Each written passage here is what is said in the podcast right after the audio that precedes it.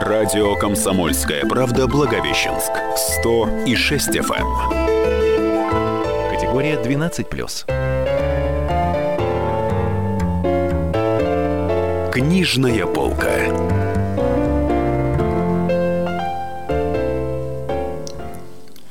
Добрый день, уважаемые радиослушатели.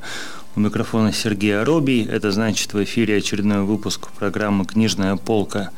И этот выпуск посвящен самому культовому, самому популярному русскому роману. Что бы это могло быть? Ну, уже приходят комментарии. Кто-то говорит, это Анна Каренина. Хороший пример, но Анна Каренина скорее самый популярный экспортный роман. Это такая русская литература на экспорт. Кто-то говорит Ильф и Петров, 12 стульев. Безусловно, самый цитируемый, самый очень читабельный, очень читабельный «12 стульев», «Золотой теленок», но я бы не назвал эти книги культовыми, я бы назвал их популярными, читаемыми, но, но все-таки не культовыми. Есть варианты, есть разные варианты.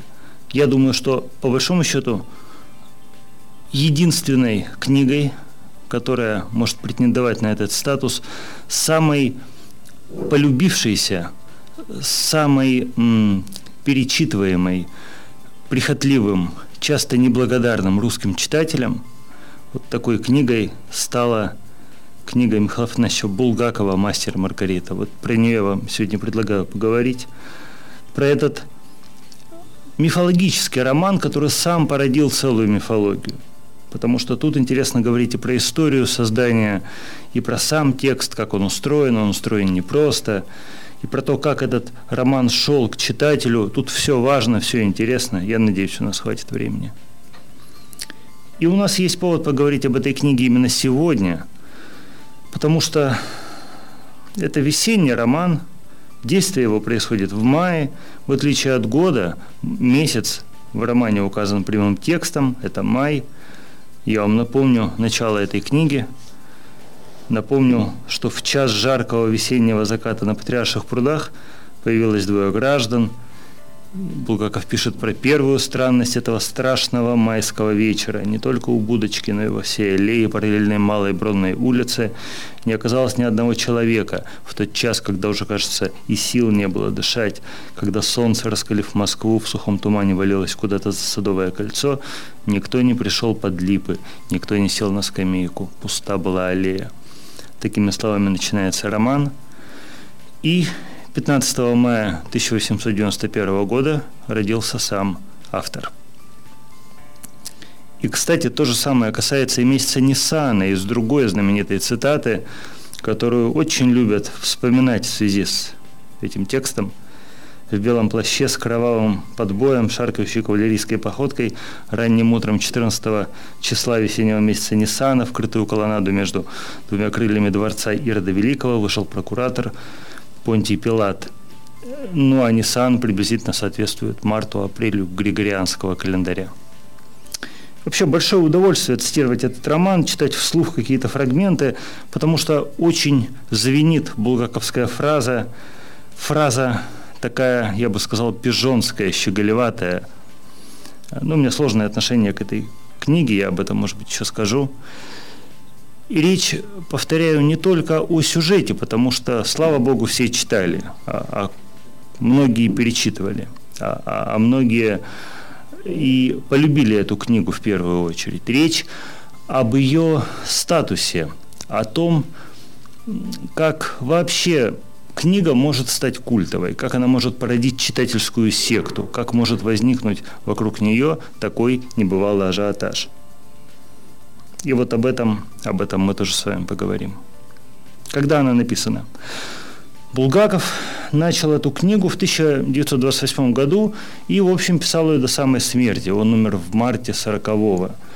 Причем через два года уже после того, как начал, весной 30-го года, Булгаков поступает так, как иногда почему-то вольны поступать русские литераторы. Он сжигает все, что написал к этому моменту. Как его любимый Гоголь, кстати говоря.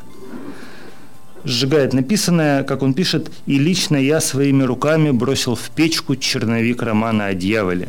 Пишет он в письме 28 марта 1930 года. Причем, что характерно, в письме не жене, не другу, а в письме, которое адресовано, в общем, правительству Советского Союза. Э, представьте себе в письме правительству СССР фразу «Черновик романа о дьяволе», да, 30-й год. Вообще это очень скверное для Булгакова время. И письмо это он пишет потому, что просит правительство об эмиграции. Он хочет уехать, жизни ему в Советском Союзе совершенно к этому моменту не стало. И надо сказать, в отличие от многих литераторов, которые к правительству и к Сталину лично обращались, Булгаков получил неожиданный ответ. Вот в марте он пишет письмо, а 18 апреля 30 года ему звонит сам Сталин. И как тут не вспомнить вновь роман, как его не процитировать, никогда ничего не просите, сами предложат, сами все дадут. Ну, Булгаков все-таки попросил, но действительно, действительно от, отозвались. Почему Булгаков позвонил сам Сталин? Это интересная история, и недаром вам напоминаю даты, говорю, когда именно это произошло, 18 апреля. Это случилось на следующий день после похорон Маяковского. Маяковский в 30 году в апреле кончает жизнь самоубийством, и, насколько мы можем предположить, видимо, на Сталина эта смерть произвела определенное впечатление, и он цинично рассуждая, решил взять некоторые литературные дела под свой личный контроль. Он позвонил Булгакову. Булгаков остался в Советском Союзе. В нашей истории вообще имя Сталина важно в данном случае, хотя эта передача не политическая, не историческая, но всегда это имя всплывает по очень простой причине. В романе есть Воланд, и в романе есть Мастер, и биографические параллели тут, в общем, довольно прозрачны, довольно очевидны. И по большому счету, если задуматься обо всем этом сюжете, об общении писателя и правителя, да, об этой, вот об этой, об этом разговоре, то и ведь роман «Мастер Маргарита» – это роман о том, как мастеру договориться со злом. И это, конечно, сюжет не только романа, это сюжет всей булгаковской жизни. В этом смысле он очень автобиографичен. И, кстати, про то, кто есть кто в этом романе, искать прототипы – это вообще излюбленная игра литературоведов. Вот одна из многих-многих граней популярности этой книжки. Есть такая книга Бориса Соколова «Тайны мастера и Маргариты». И там для каждого из героев романа, не только для ключевых, приводится внушительный перечень прообразов – не только Воланд – это Сталин, мастер – это Булгаков, но и вплоть до того, что прототипом Коровьева, например, оказывается никто иной, как Молотов, прототипом кота-бегемота э, оказывается знаменитый революционер Григорий Феч Зиновьев. Так что увлекаться тут, как вы понимаете, не стоит. Но, с другой стороны, с Воландом тут все довольно очевидно у Дмитрия Быкова есть концепция, что «Мастер Маргарита» – это вообще роман, рассчитанный на одного читателя, как раз таки на Сталина. Может быть, так и есть. По крайней мере, у Булгакова был такой замысел лично обратиться своим художественным произведением к правителю, к тирану, потому что он задумал пьесу, как известно, о юности Сталина, начал ее писать, желал, чтобы Московский художественный театр ее поставил, и Сталин хода этому замыслу не дал. По, по разным причинам, и, и сейчас, в общем, не время о них вспоминать, но была у Булгакова такая попытка обратиться к своему персонажу напрямую, она не удалась. Ну, а что касается романа «Мастер Маргарита», то Булгаков точно не рассчитывал на прижизненную публикацию этой вещи – когда в определенный момент понял, что у него получается, у него получается очень противоречивое, абсолютно не вписывающееся в советские литературные каноны произведения. И поэтому в сороковом году он умирает человеком не только глубоко больным, но и, видимо, глубоко разочарованным во многих своих литературных делах. И дальше, как это очень часто, к сожалению, бывает, дальше после смерти автора начинается самое интересное. Дальше начинает сбываться фраза из его же романа, фраза о том, что рукописи не горят. Вот парадоксальным образом в булгаковском случае рукопись действительно не исчезла, не сгорела и была сохранена. Сам написал и само же исполнилось. Дело в том, что Маргарита, то есть Елена Сергеевна Булгакова, его супруга исполнила волю мастера, то есть Михаила Афанасьевича Булгакова, и сохранила эту книгу. А другой знаменитый писатель, знаменитый советский поэт, замечательный Константин Симонов, который был не только поэтом, но и редактором, он пробил эту книгу в печать, успокоив, написав успокоив советскую цензуру, написав такое обеззараживающее предисловие к этой публикации, мол, ничего там антисоветского нет, и вполне можно напечатать, изъяв, безусловно, какие-то куски, какие-то фрагменты, и все это происходит уже через 27 лет после смерти Михаила Афанасьевича Булгакова.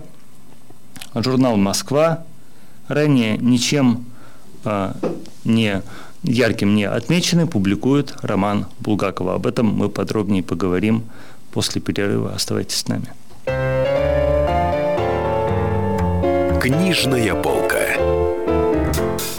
Мы сегодня говорим о романе Михаила Афанасьевича Булгакова «Мастер Маргарита», точнее, не о самой книге, не о ее сюжете, который всем прекрасно известен, а об этом статусе культовом, о ее невиданной популярности – о ее судьбе книжной и о плюсах и минусах этого дела.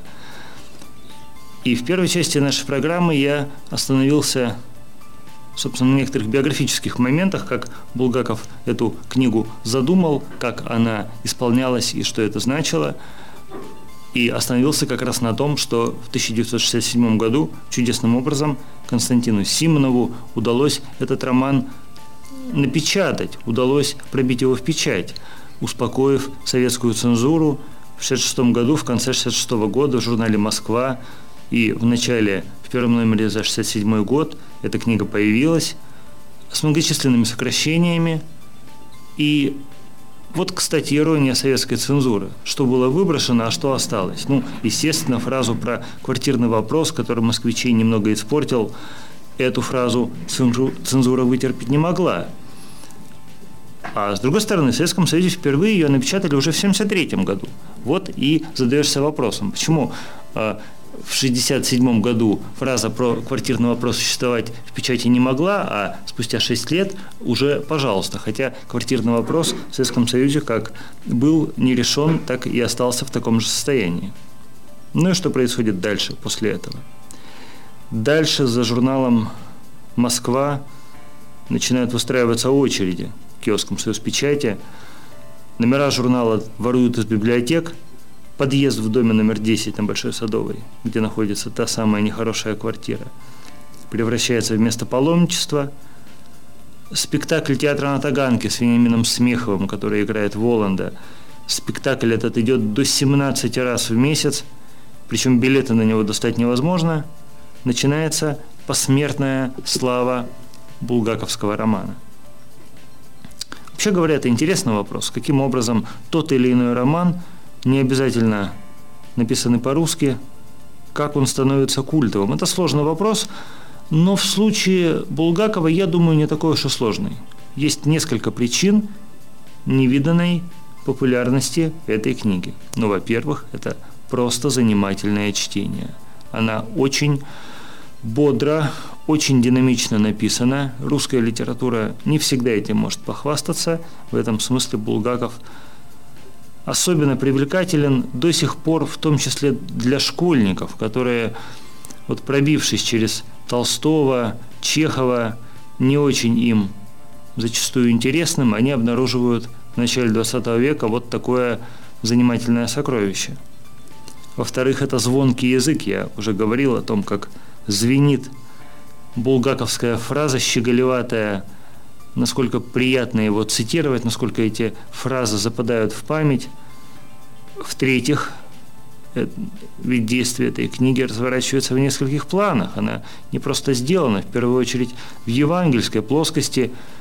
И представьте себе советского человека, который в 1967 году читает практически Евангелие у нас в советском журнале «Москва» и практически воспринимает это как учебник жизни, и вскоре понимает, что это учебник с очень двусмысленной моралью, потому что Булгакову, который в глухое советское время совершенно отчаялся, ему не оставалось ничего другого, как самому воззвать к нечистой силе, а точнее воззвать к власти.